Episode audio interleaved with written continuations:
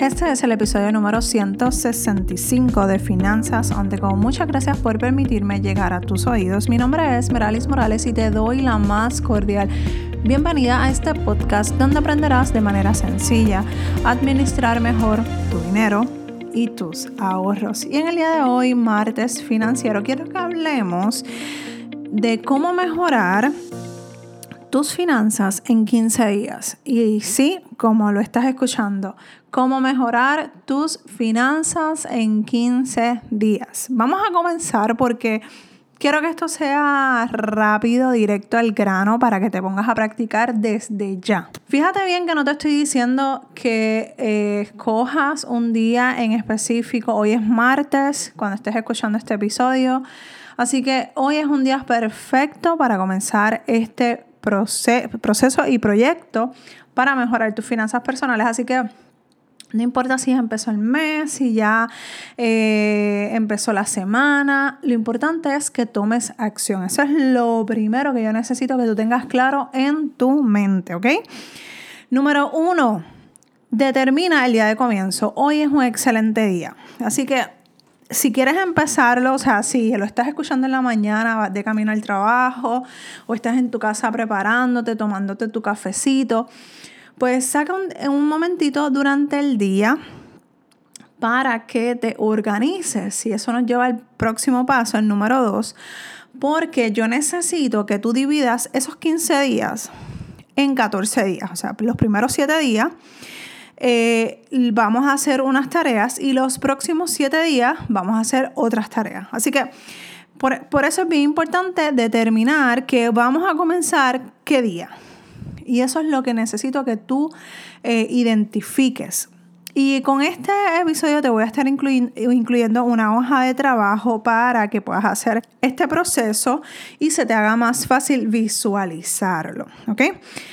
Así que ya sabemos que tenemos que determinar e identificar nuestro día de comienzo, que ese es número uno. Número dos, vamos a dividir nuestro calendario en 14 días. Pero Merali, son 15, dijiste al principio. Ok, el día número uno, o sea, el día que tú vayas a comenzar, que dijiste, pues si es hoy, hoy va a ser el día que vamos a utilizar para, para organizarnos planificar nuestros gastos y el presupuesto. Así que el día uno es básicamente planificación y organización y los próximos siete días lo que vamos a estar haciendo es organizando todos los gastos que hicimos en esos siete días.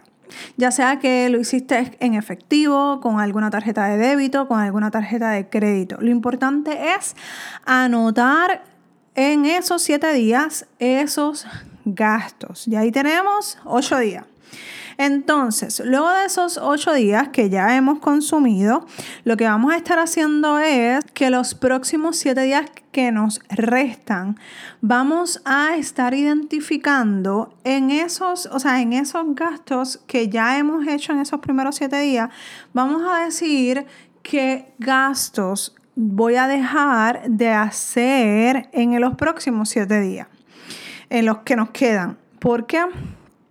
Porque yo necesito empezar a disminuir. Escucha bien, no te estoy diciendo que los elimines, te estoy diciendo que los disminuyas. Disminuye esos gastos que pudieras empezar a identificar que pudieran ser innecesarios, como por ejemplo estos gastos del café. Si te tomas dos cafés durante el día fuera de casa, pues trata de tomarte uno fuera de la casa y el otro lo sustituyes con algún té, por ejemplo, o te lo tomas de tu, en tu casa.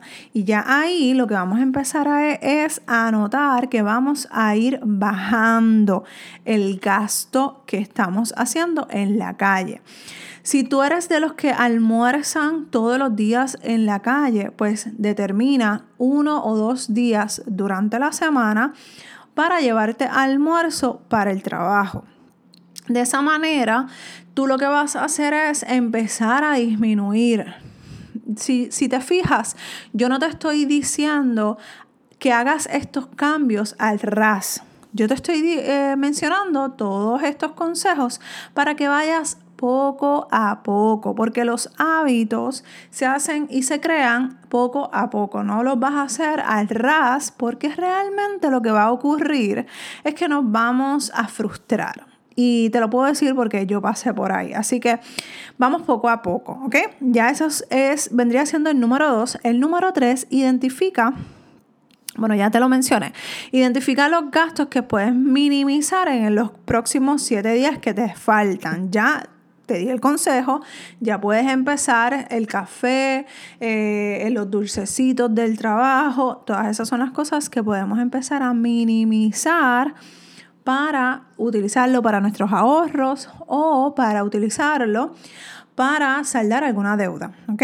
Y, probablemente me digas, Meralis, pero es que un café para una deuda, eh, como que no me hace sentido porque es poco dinero. Lo que me cuesta un café en mi trabajo son dos dólares, uno y pico. Perfecto, no hay problema, pero multiplica ese dólar con 50 centavos que te pudiera costar el café con las galletitas por cuatro semanas o por 52 semanas y tú te vas a empezar a dar cuenta que no solamente es un dólar 50 centavos, es mucho más dinero si lo sacamos anualmente y si lo multiplicamos por dos, porque a lo mejor tú te tomas dos cafés durante el día, a eso le lo multiplicamos por dos y lo multiplicamos por 52 semanas que tiene el año.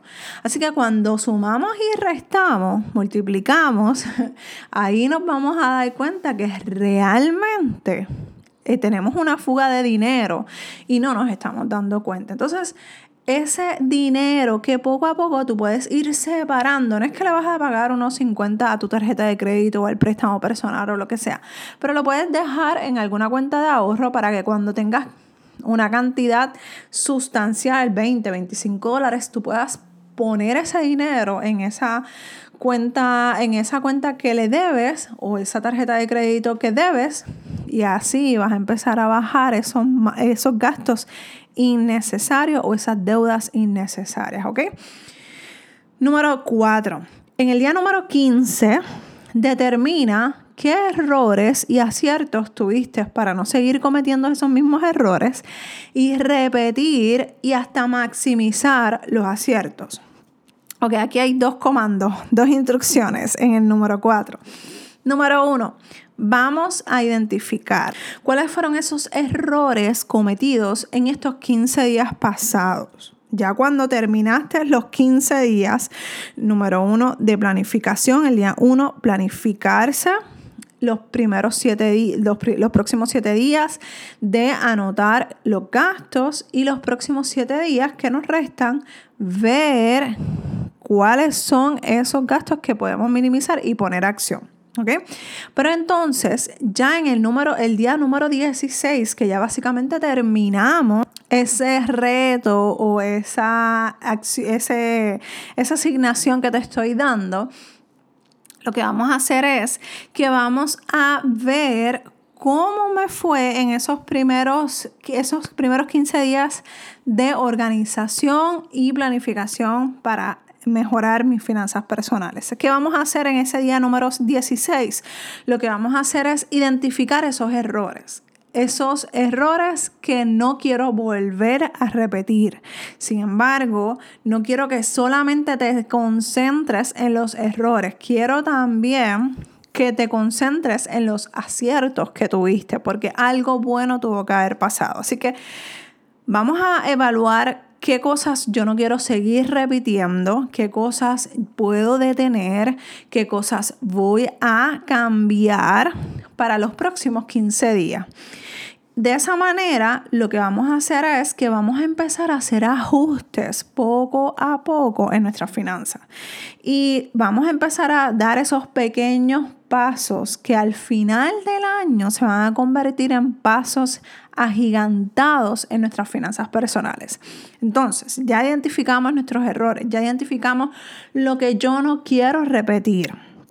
Ahora, quiero identificar los aciertos que tuve, o sea, las cosas buenas que pasaron, lo que hice bien, qué fue lo que hice bien, qué fue lo que pasó que, que debo de seguir repitiendo para seguir mejorando mis finanzas personales. Eso lo sabes tú, porque ahí es donde tú vas a empezar a identificar esos, esas cosas buenas que hiciste.